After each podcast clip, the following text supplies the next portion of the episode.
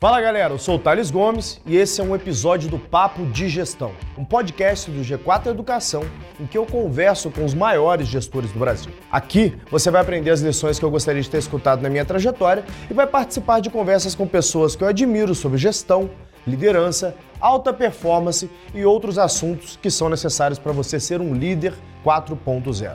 E no final, não esquece de ir no Instagram do G4 Podcasts para me falar o que, que você está achando sobre esse projeto. Antes de iniciar, quero te falar um pouco melhor sobre o que é o G4.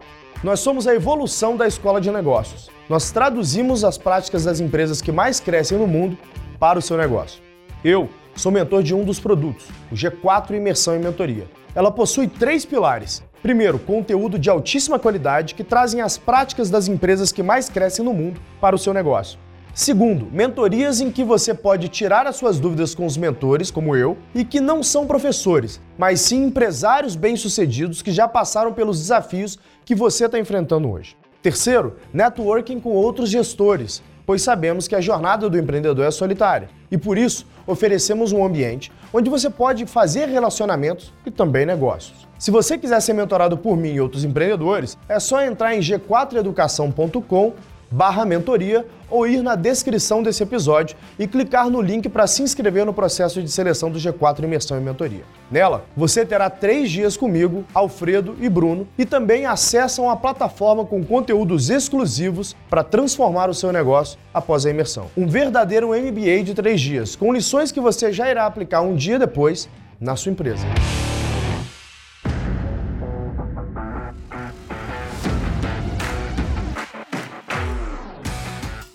Hoje a nossa convidada é a Tárcia Gonzalez, que é uma das grandes personalidades é, em performance no trabalho, viu? Eu quero que a Tárcia consiga falar um pouco sobre isso, né? Sobre performance no trabalho, falar um pouco do trabalho que ela desenvolve como conselheira também é, na, na Transpass, que é a empresa dela.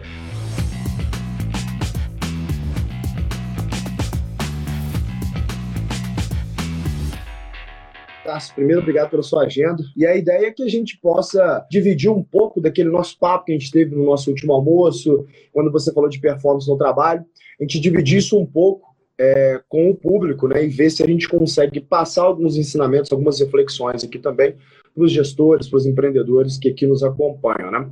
Ah, primeiro, eu queria que você abrisse falando um pouquinho de você, da Transper, só para o pessoal ter um contexto de quem é a Tárcia e aí a gente toca o barco no nosso papo, pode ser? Então, vamos lá. Começando, né? Bom, meu nome é Tárcia Gonzalez, eu tenho 51 anos, sou administradora, psicóloga e tive à frente, junto com a minha família, com os meus irmãos, no negócio da família, que se chama Transpes.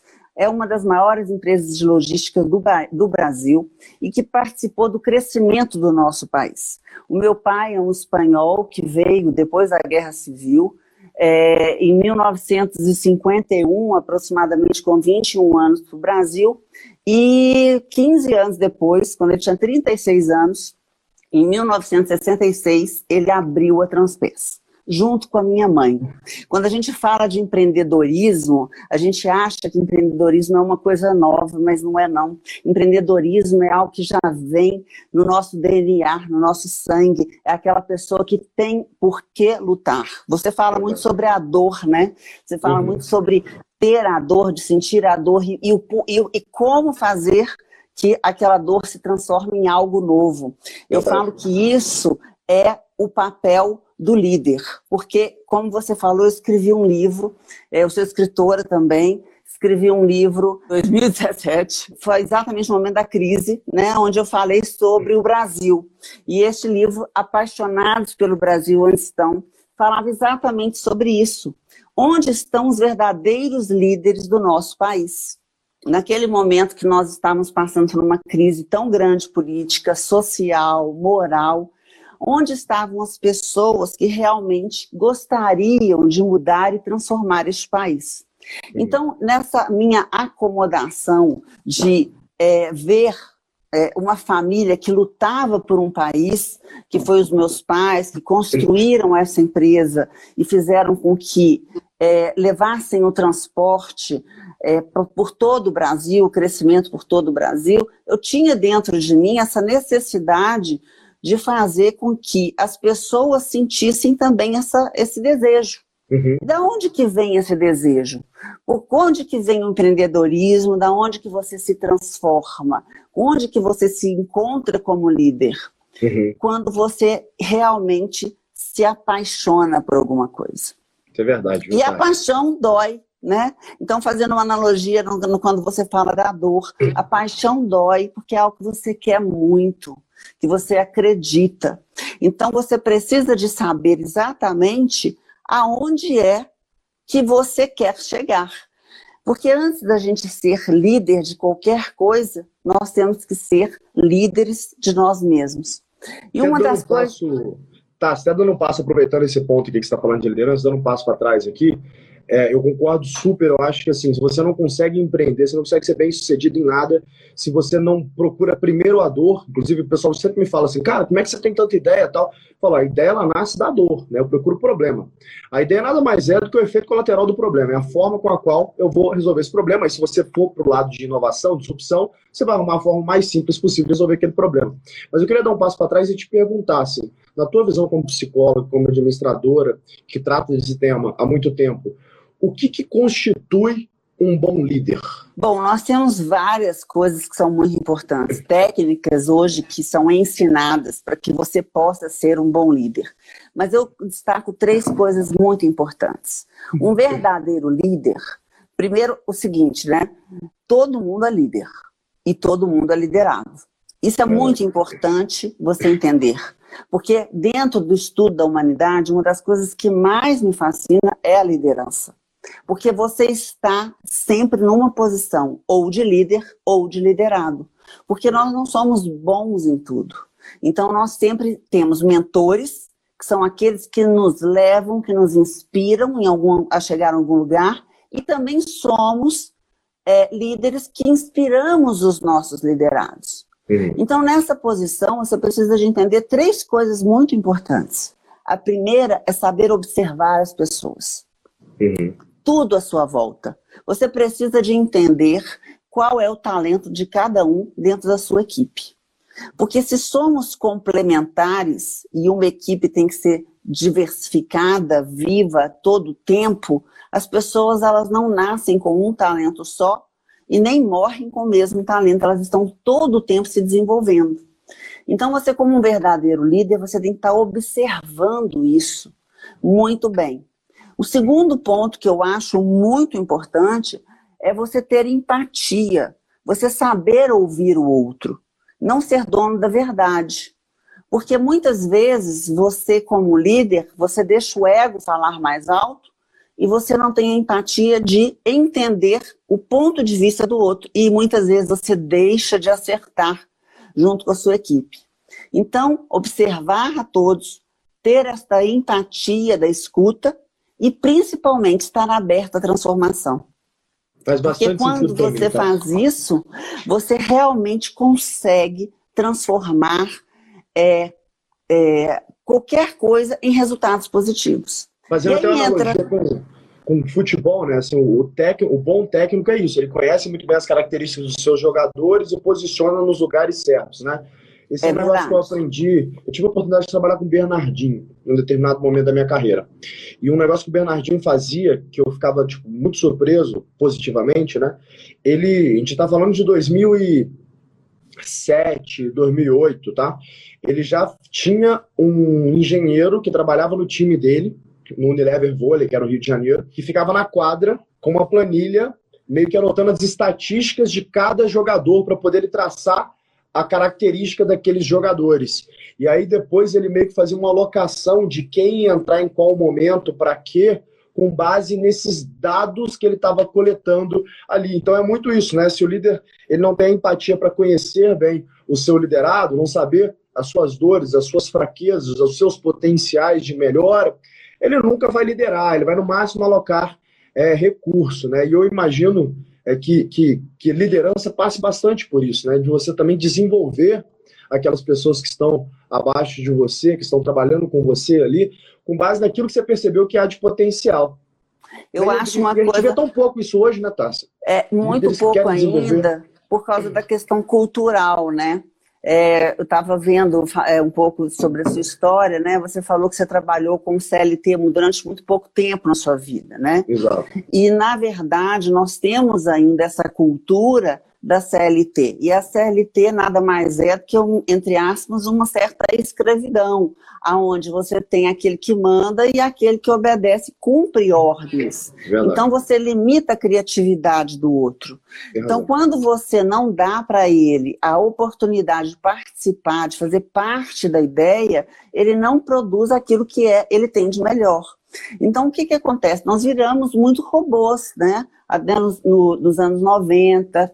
Depois que a gente começou a ter uma modificação dentro das empresas, ainda, ainda somos regidos pela CLT, infelizmente, mas hoje com uma forma de administração diferente, com inovação, com propósito, com sentido, as pessoas querem fazer parte.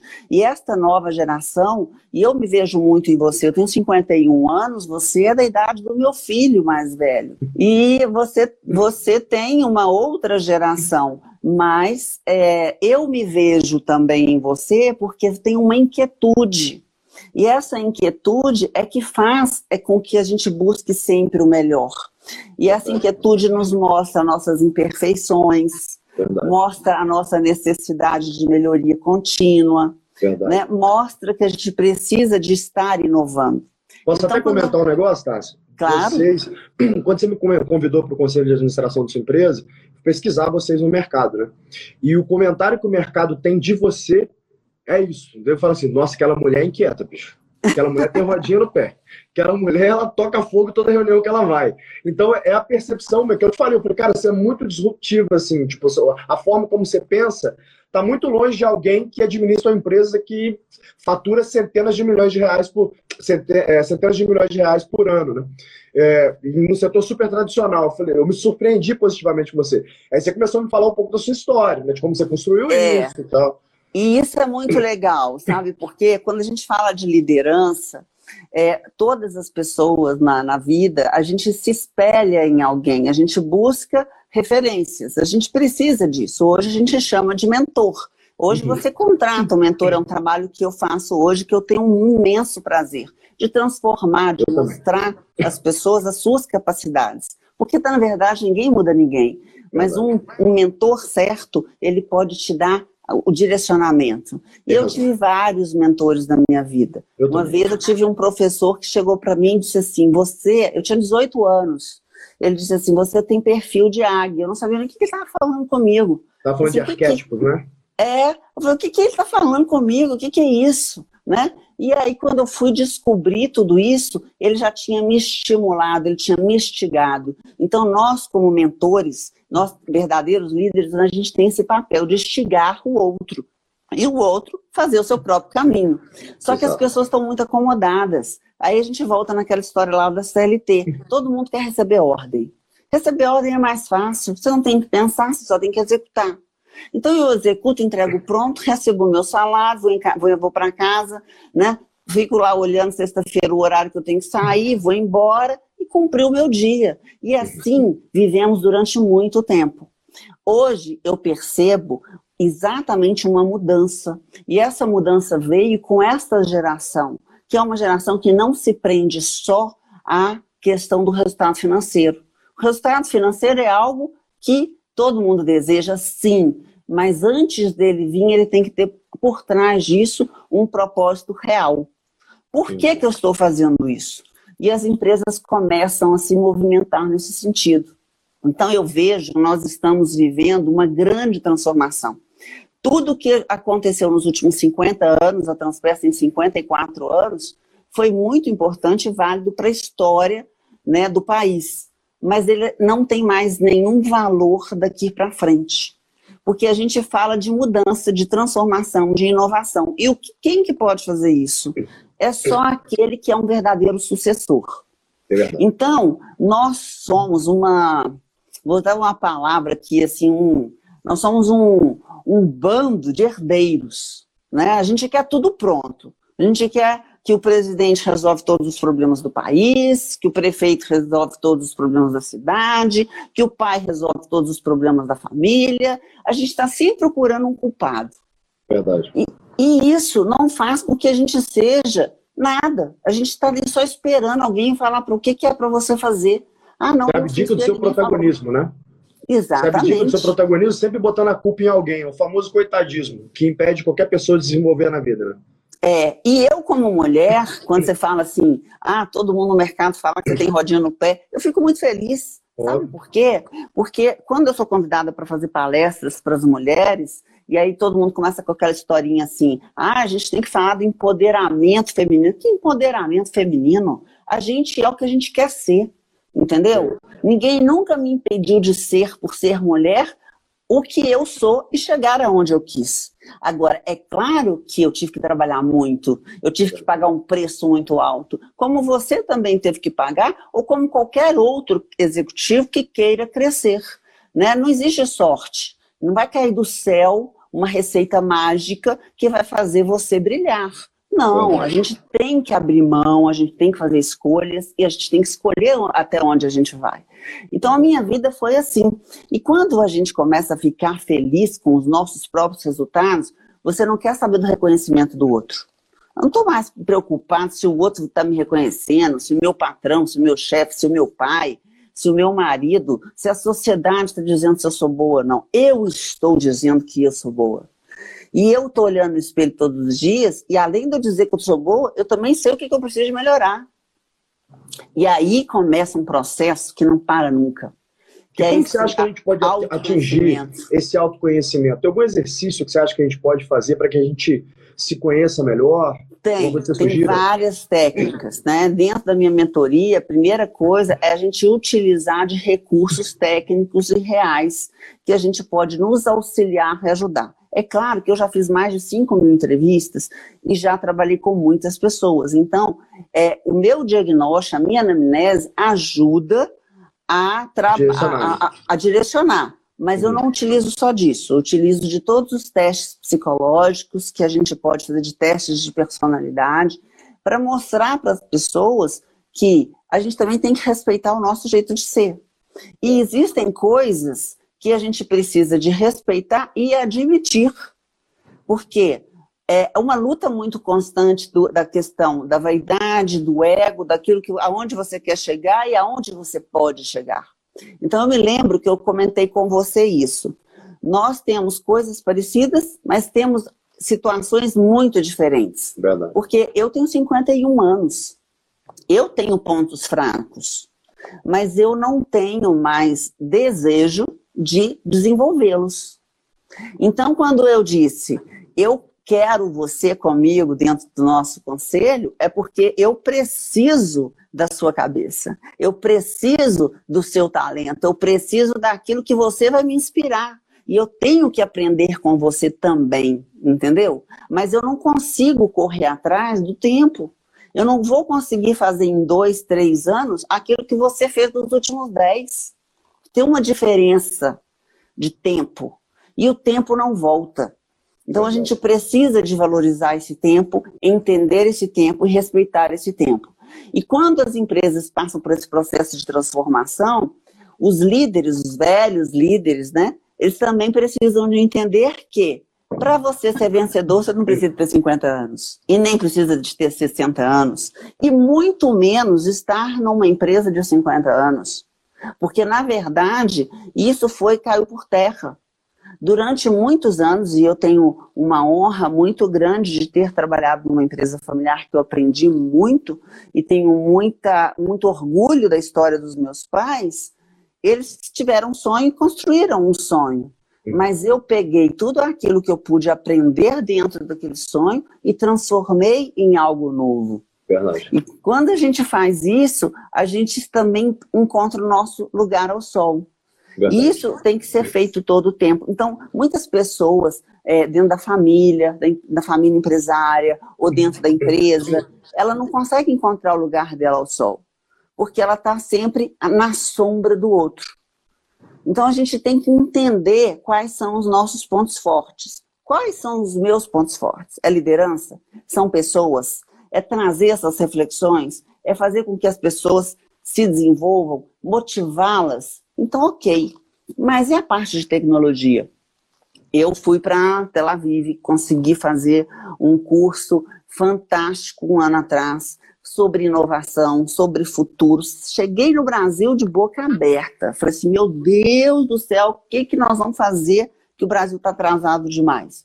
Mas nem se eu quiser, nem se eu for extremamente inteligente, passar 10 horas por dia estudando, eu não vou conseguir trazer para a minha mesa do conselho a capacidade que você tem. Obrigado. Então, eu acho que é isso que as empresas precisam de mudar. A gente precisa de mesclar, entendeu? A experiência né, da vida com o novo, com o inovador, com aquele que traz um novo olhar. Então, eu acho que eu tenho aprendido muito com isso, pelo fato de ter sido mãe jovem e trazer esse diálogo para dentro da minha casa. Então, eu falo que os meus melhores professores são os meus filhos, Ruse e Regina. Regina vai fazer 26 anos, Ruse vai fazer 34 anos, e a cada escuta, em cada, na que eu falei, né, o segundo ponto, que é a empatia, mesmo quando a gente escuta aquilo que a gente não quer escutar, a gente aprende. É porque a gente para para refletir. Então, é uma coisa que é muito interessante que você fala também. A gente não tem duas caras. Eu não sou a Tárcia mãe, a Tárcia mulher e a Tárcia executiva. É, não.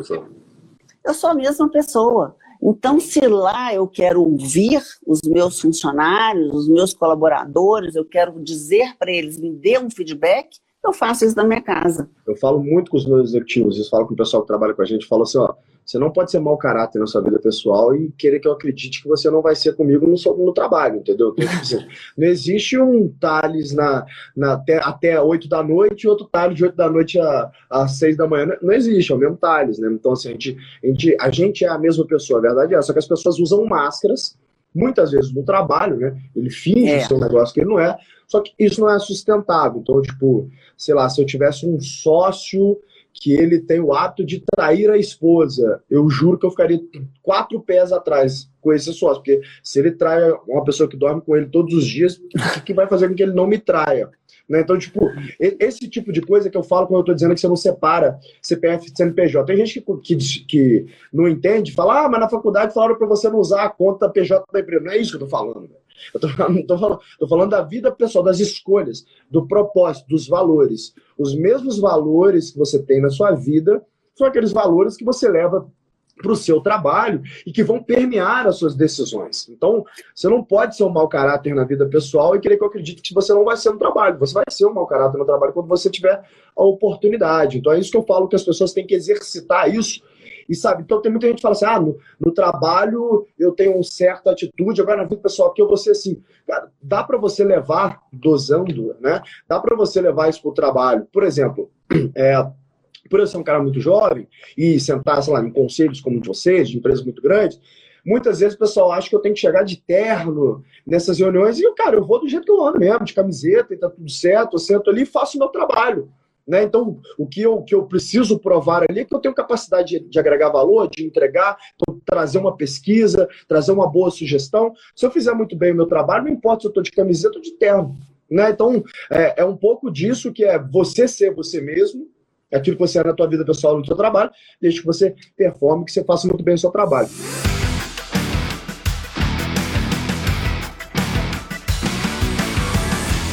Agora uma coisa, Tassi, a Transpes foi eleita algumas vezes aí é, a melhor empresa para se trabalhar no Brasil, né? E você foi uma das grandes responsáveis da construção dessa cultura, né, em ter transformado. Eu queria que você dissertasse um pouquinho sobre isso, o que, que era a Transpes antes desse trabalho, qual o trabalho que você fez e e talvez dar umas dicas aqui para poder criar essa cultura de um bom ambiente de trabalho que é tão importante, já que a gente passa mais tempo no trabalho que em casa. Né? Eu vou é, aproveitar e vou amarrar isso tudo que você falou, tá né? Porque ah, quando você fala sobre eu sou quem que eu sou e eu vou agregar valor independente da roupa que eu visto, isso é uma coisa de hoje né? Há 10 anos atrás isso não era possível. Verdade. Porque durante muito tempo, quem me conhece e trabalhou comigo sabe que era assim que era, funcionava. Por quê? porque era uma forma de reconhecimento.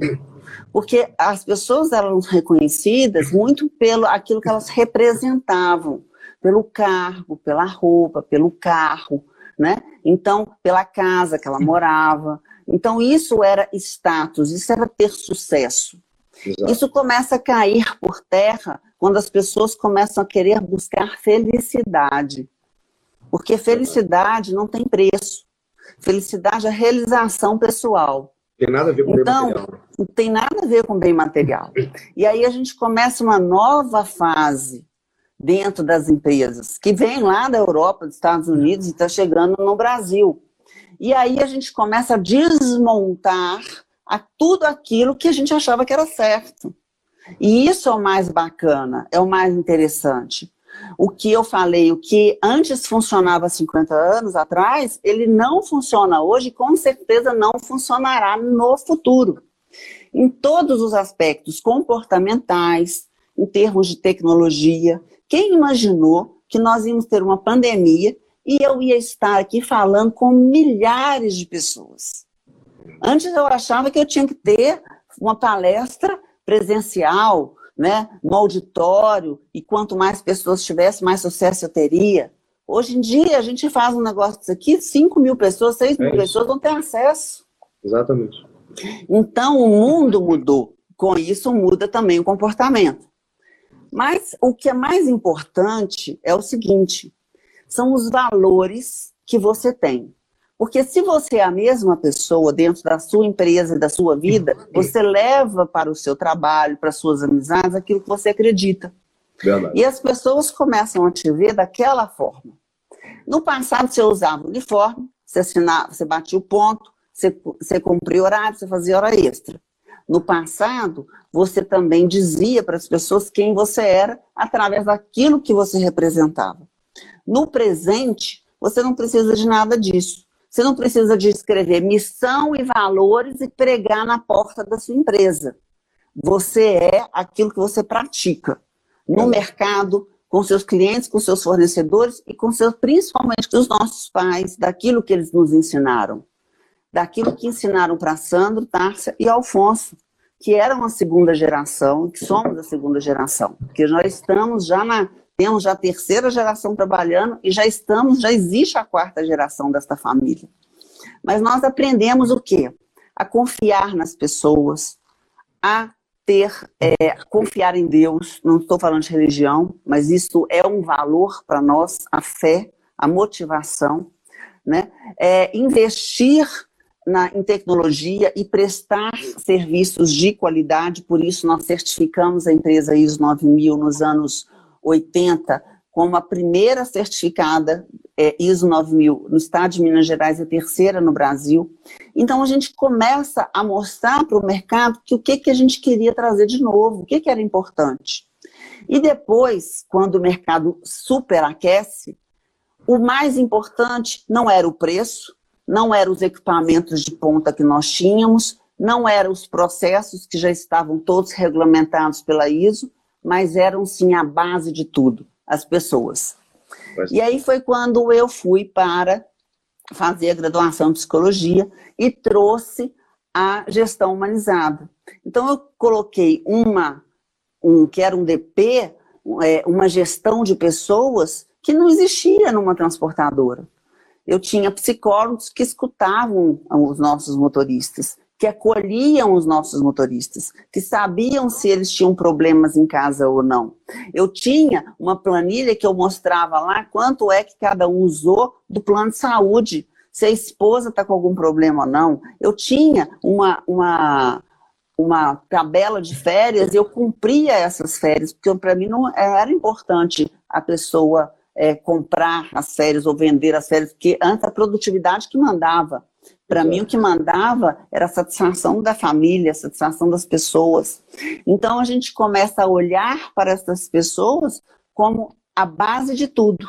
E, de, e, e em troca, a gente começa a perceber uma, um turnover baixo. Imagina uma empresa que chegou a ter 5 mil funcionários, um turnover zero. Ninguém, ninguém era a pedir demissão na Transpeça. É incrível, cara é, a gente tinha casos de funcionários, e temos ainda, de funcionários que estão lá há 30 anos, 40 anos, que começaram como auxiliar, como menino, filho de motorista que hoje é gestor de uma área inteira, que ele chegou dentro da empresa para poder trabalhar com o pai dele, que era motorista, e chegou para o meu pai e falou assim: dá emprego para o meu filho.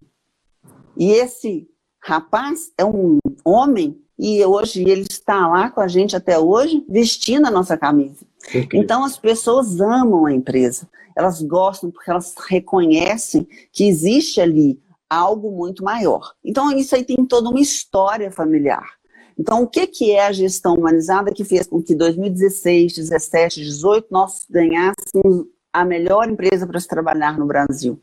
Foi exatamente o reconhecimento de todo um trabalho que foi feito durante 20 anos. Ninguém vai lá e fala assim: ah, eu vou concorrer a ganhar a melhor empresa para você trabalhar. Eu vou falar para todo mundo que eu faço isso. Não é assim que funciona. Você vai construindo dia a dia, é igual um casamento perfeito. Então você fala assim: poxa vida, ninguém casa e fica casado, todo mundo separa, é uma construção.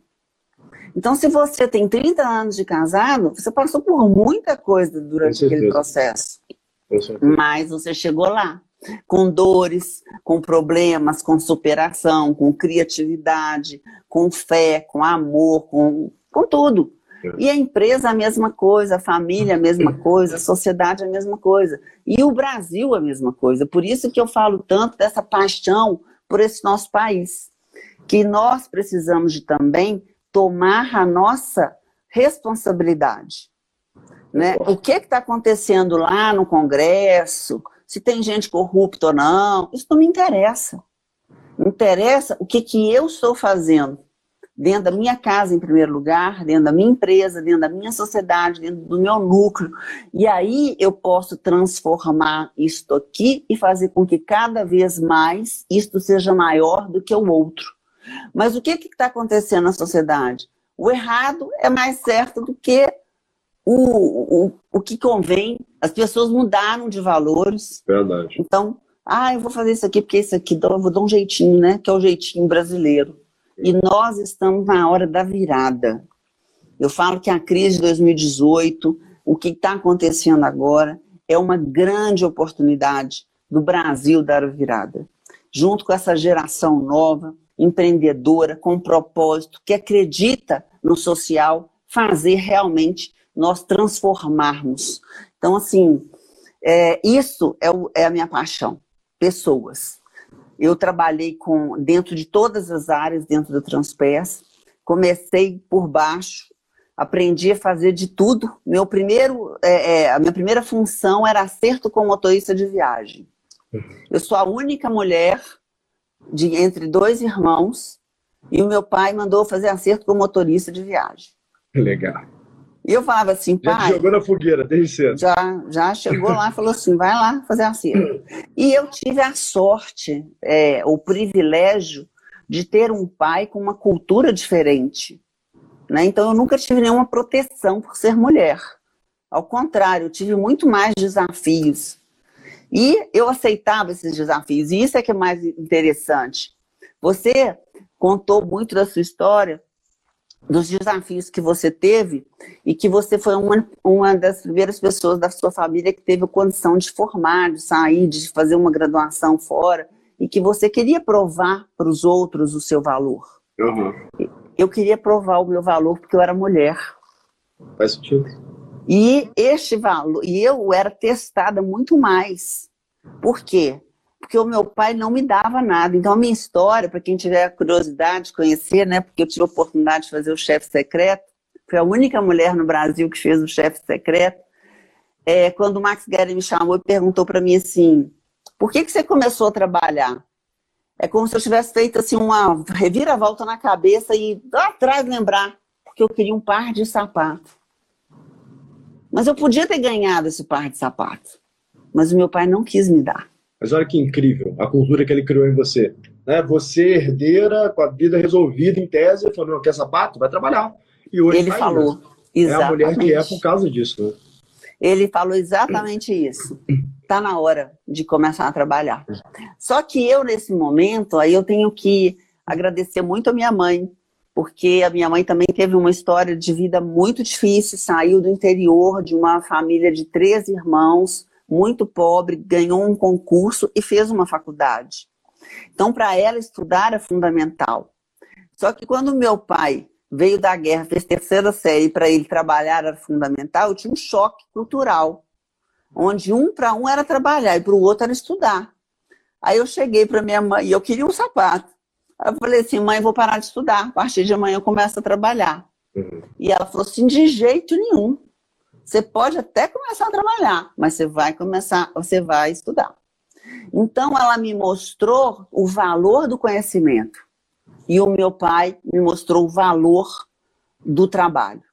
Então, quando você se esforça e você quer, e você soa a camisa para aquilo que você acredita, e ao mesmo tempo você busca, conquista, acredita, é, se entrega mesmo ao, ao conhecimento, não, ninguém te segura.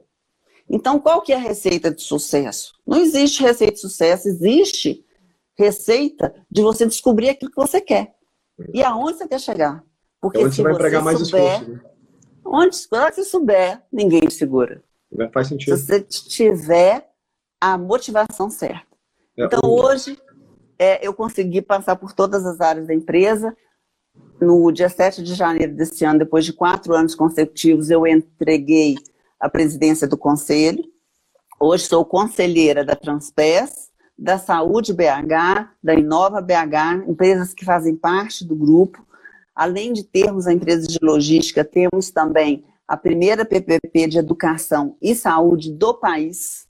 Então, nós acreditamos na transformação deste país de todas as formas. Participamos, né, como empresa de logística, das construções das maiores obras de crescimento do país. Começamos com o crescimento com a construção de Brasília, participamos de Itaipu, participamos de grandes obras né, que, que fizeram o nosso país ser quem hoje é, e vamos continuar nessa luta, porque é o que a gente acredita, né? É o que a gente quer fazer, deixar um legado. E é incrível, Tassi, porque assim, quando eu converso com todos os gestores, seus irmãos, né, o Rusa ali, quando ele fala de Inova, vocês realmente brilham os olhos para o que faz, né?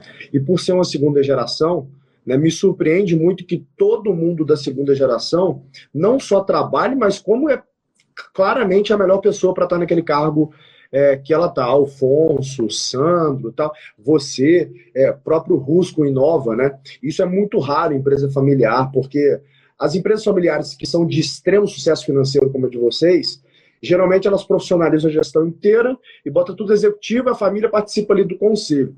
E aí o que vocês fizeram? Vocês profissionalizaram a gestão botando a própria família. Então, a própria família teve interesse de se desenvolver. Isso tem muito a ver com o que você falou no início, que vocês amam realmente resolver aquele problema, amam fazer parte dessa construção é, desse Brasil. Antes da gente fechar aqui, eu queria que você desse mais uma dica para a gente aqui e dissertar sobre o assunto, que como você tem muita experiência em gestão de empresas familiares, o que, que você falaria para essa nova geração agora, que está entrando na empresa da família, para que ele consiga galgar um caminho de sucesso como você galgou? Que, que você acha Bom, que eu... três dicas aí, ou cinco dicas para essas pessoas? É, eu acho que a, o mais importante de tudo não é você entrar na empresa familiar, é você ter certeza daquilo que você quer ser. Tá. Porque às vezes você vai para a empresa familiar porque é mais fácil, porque é mais cômodo. Nós não estamos falando, nós temos que eliminar os herdeiros. Uhum. Eu não quero herdeiro, não, não importa se eu sou é, herdeira daquela empresa, mas eu não tenho aquele talento, eu não fui criada para isso, eu não, não gosto daquilo. Porque hoje existe um, uma, uma, uma questão que na época, na minha época, dos meus irmãos, nós não tínhamos muita escolha. Nós fomos criados como soldados para o trabalho. Se meu pai veio da guerra, começou uma empresa e ele acreditava naquilo, e a minha mãe trabalhava junto com ele, naturalmente os filhos não tinham outra opção, nós tínhamos que ir trabalhar. E lá nós íamos nos encaixando naquilo que nós tínhamos de melhor. E fomos construindo esse trio. Graças a Deus, com muita diversidade, com muito respeito, com valores fortes, e cada um totalmente diferente do outro. Sandro com as suas qualidades que são inúmeras, Alfonso com as suas qualidades que são inúmeras e eu com as minhas. Mas existia uma coisa muito importante que fazia com que nós continuássemos, era a confiança. Então, aquilo que eu fazia, eu fazia o meu melhor. Eu poderia não ser a melhor, mas eu fazia o meu melhor. E tanto o Sandro quanto o Alfonso e os meus pais sabiam disso. Então a empresa cresceu e deu saltos enormes. Quando vem agora a terceira geração, eles têm mais escolhas, porque hoje eles não precisam de ir para trabalhar para ter o par de sapato. Eles já estudaram, eles estão formando, eles fazem é, pós-graduação, eles vão para o exterior, eles falam três idiomas. Eles podem escolher porque realmente eles amam e eles acreditam naquilo. Porque se eles for escolher, escolher só porque eles têm a, vamos dizer, a obrigação de estar ali, com certeza eles não, primeira coisa, eles não vão ser felizes e dificilmente vão conseguir fazer um bom trabalho. Então, o primeiro passo que eu daria é, de conselho para estas pessoas das empresas familiares é os pais não obrigarem os filhos e os filhos não precisarem de serem reconhecidos para se sentirem amados. Faz Isso sentido. é, parece muito subjetivo, muito romântico, mas isso diz tudo. Porque quando eu tenho uma filha ou um filho e eu digo para eles o que você deseja ser, e eu tenho hoje condição de investir na capacidade que eles têm, eu vou fazer com que eles tenham sucesso e felicidade. Você fez isso com o Russo, você falou, Russo, o que você quer fazer da vida? E aí Nova acabou sendo a escolha do ele. O Russo foi um caso à parte, porque ele foi o primeiro neto, né? E como o primeiro neto, e muito próximo, porque eu fui mãe aos 17 anos, era muito difícil para mim. Eu aprendi a ser mãe fazendo, errando, aprendendo. É igual um trabalho de empreendedor, né? Você é vai, será que é isso? Não é? Um certo avião no ar, né? É, vamos lá, porque eu não sei, eu tenho 17 anos e eu sou mãe. Mas eu tinha certeza de uma coisa, eu queria ser mãe. Eu não ia delegar isso para ninguém. Só que durante esse processo, o Russo se sentia muito responsável e ele queria trabalhar. Só que eu achava que ele não deveria trabalhar, porque eu achava que ele tinha que estudar, ele tinha que se formar, ele tinha que fazer intercâmbio, e essa era a minha visão.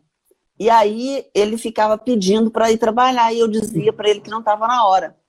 Aí um dia ele furou, né, ele passou por cima e conversou com meu pai. Aí ele foi lá de boné e falou assim: Eu vou, eu quero trabalhar, minha mãe não quer deixar. Aí meu pai falou: você começa amanhã. Entendi. Entendeu? Ele e tem um repeti, jeito de entrar, né? Aí, aí eu repeti a história. O que, que eu fiz? Eu falei assim: ah, você vai começar a trabalhar? Que bom! Já que você é o primeiro neto, o meu filho, e quer começar a trabalhar, você vai ter que ser o exemplo. Vai lá tirar a carteira de trabalho. e ele foi tirar a carteira de trabalho, ele foi registrado, CLT, ele tinha que cumprir horário. E olha, eu vou te falar uma coisa. Quando a gente é um verdadeiro líder e a gente quer apostar na pessoa e sabe que ela tem talento, a gente não pode deixar a rede correr solta. Quando, se você é um bom gestor, se é um bom líder, você tem que fazer a pessoa te dar o melhor dela. É e vai doer. Né? Igual você falou aí do futebol. É. O Bernardinho, ele não é nada bonzinho, não. Não é, não. Né? do, do vôlei e tudo mais, e, e, e, os técnicos, eles não são bonzinhos, eles querem que o pessoal dê o seu melhor. Muitas então, vezes tem que então forjar no, no, no, fogo quente ali, né? O aço só se forja no fogo quente, né? Não tem jeito. E ele, e ele aceitou, e não foi fácil, não. Então, assim, o Ruse, ele fez as escolhas dele, ele passou por todas as áreas, ele ficou dois anos sem tirar férias, ele estudou, ele formou, e ao mesmo tempo ele foi descobrindo os seus talentos. E aí, a partir desse momento, eu, o Russo foi um, um case, eu acho que assim, o meu primeiro case de sucesso. Porque eu tenho muito orgulho do filho que eu tenho, e eu fiz com ele tudo aquilo que eu faço com todas as pessoas que eu, que eu mentoro, né? Eu fiz todos os testes psicológicos, eu conheço ele do lado do avesso. Eu pude mostrar para ele quais eram os pontos fortes, os pontos fracos, de que forma ele deveria melhorar. Ele está sempre buscando esse autoconhecimento, trabalhando isso. Então, assim, fez, participou de vários processos né, de, de terapia, de busca desse, desse autoconhecimento, que é uma coisa eterna, a gente nunca para, né? Verdade. Até verdade. ele encontrar um, um, momento que ele voltou, ele foi para Nova, Nova York, York, e aí ele voltou e falou assim, mãe, não tem jeito, o país não vai sair disso, não tem condição do país crescer que não seja através de PPP eu sabia que a gente tinha políticas públicas e privadas de através de estradas que a gente de construtoras, né, de é, é, metrô, mas ele falava assim não, nós temos que conhecer e fazer o Brasil crescer através de políticas públicas e privadas para o social. E eu falava assim, o que, que é isso? Me explica que eu não estou entendendo. E de verdade, eu não sabia. E aí ele voltou para o Brasil, entrou na primeira turma do INSPER, que era uma turma que começava e falava só sobre isso, né, sobre políticas públicas e privadas, começou a estudar o assunto e foi exatamente na época da crise. E ele morava em São Paulo e ele era um funcionário da empresa responsável por um setor de novos negócios. Uhum. E aí o país entra em crise. E foi decidido na mesa do conselho que iríamos fazer alguns cortes. E um dos cortes que foi decidido ser feito era rescindir o contrato de trabalho e encerrar com a filial de São Paulo. Não foi fácil, não. Imagina. Porque eu era presidente do conselho, a decisão foi tomada num colegiado e era a decisão que era a melhor decisão, que nós entendíamos que era, e ele estava super entusiasmado com o projeto. E eu falei assim: não, já que é essa decisão, eu faço questão de ir lá. E eu fui lá demiti-lo. Nossa, deve então, ter sido duro demitir o filho? Eu acho que nada quando a gente faz verdadeiramente, né, de uma forma transparente e sincera, é difícil. A gente tem que ter coragem de dizer não, a gente tem que ter coragem de enfrentar as coisas na vida com amor, com respeito, né, com, com clareza, com dignidade, né? E eu, eu, de verdade, eu não sofri. Eu fiz o que eu tinha que fazer. E eu vi que foi uma grande oportunidade, porque dali... para ele, né? Porque ele se desenvolveu é, dali, demais né? É, dali ele criou mais vontade ainda de lutar e de continuar. E aí ele disse, não, esse é o projeto da minha vida. E assim ele continuou o projeto fora da Transpes, e depois ele teve a oportunidade de levar o projeto novamente para a família na mesa do conselho e a família, o conselho, comprar esta ideia. Então, hoje ele está, por merecimento próprio, no lugar onde ele deveria estar. Né? Então, hoje ele é CEO da, da, da Inova BH. Fez a jornada são, do herói, né? E são 52, 52 escolas com 25 mil crianças. Incrível. E é um trabalho maravilhoso. Eu nunca imaginei ele fazendo isso. Eu acho que muitas pessoas que também o conhecem podem não ter imaginado. E por isso que é interessante a gente acreditar que todo mundo pode chegar aonde deseja, porque eu não vou mudar ninguém, mas eu posso ser o gatilho para fazer essa pessoa se descobrir e ser quem ela quiser. Então, um sucessor, voltando lá na pergunta, ele não tem que ir para a empresa porque ele está na terceira geração, porque a empresa é uma empresa de sucesso. Ele tem que aproveitar as oportunidades que lhe foram dadas e transformar isso em algo maior, entendeu? Faz sentido. Porque você não teve tantas oportunidades, mas você pegou o que você teve e transformou. Eu não tive tantas oportunidades, mas eu peguei o que eu tive e transformei. Agora, você imagina essa moçada nova que tem muito mais oportunidade. Eles têm que ser campeão, mano. É verdade. Agora, se, se quiser ficar sentado na cadeira, esquentando a cadeira, meu amor. Aí não vai, né, Tassi? Não vai sair do lugar. Vai é. ficar lá com título de diretor. É isso que você quer para sua vida? E pior, então né, fazer então- mentoria, fazer mentoria comigo não é fácil não, viu? Porque eu cutuco.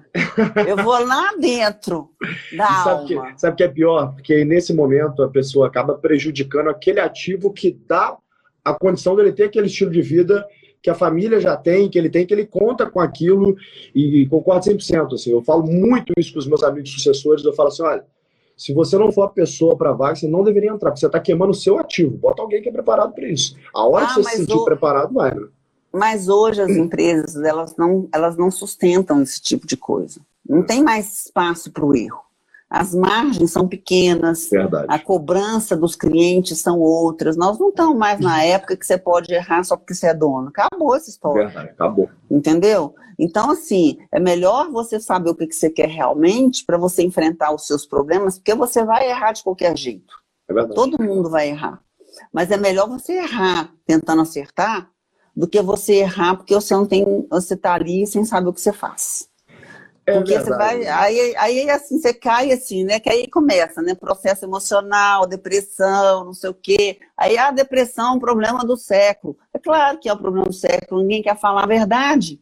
Todo mundo quer fazer de conta que tá tudo bem. Eu acho que essa pandemia foi um grande um presente, sabe? Uhum. Porque a gente está tendo, um- principalmente aqui no Brasil, a gente está tendo a oportunidade de botar o pé no chão. E botar o pé no chão de verdade. Porque a crise de 2018 foi pouco. Porque É. a crise passou e as pessoas continuaram com um comportamento que era inadequado, que não era ético. E não adianta.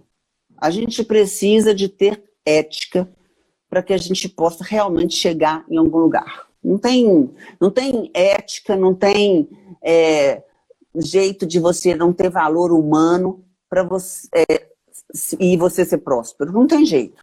Você só vai ser próspero se você tiver em conjunto valores, ética e entender o ser humano como um todo, né? Essa empatia do ouvir, de saber ser líder e saber ser liderado. Porque a gente tem que ter humildade também de ser liderado. Eu agora quero ser liderada por você. Quero aprender tudo que você sabe. Eu espero que eu possa contribuir sim, Tássia. Vai ser uma grande honra trabalhar ao seu lado, assim, continuar aprendendo com você, sugar um pouquinho dessa mentoria sua sempre que possível, como você fez aqui para nossa audiência hoje. Quer falar um pouquinho do seu livro para a gente encerrar? Apaixonados pelo Brasil onde estão.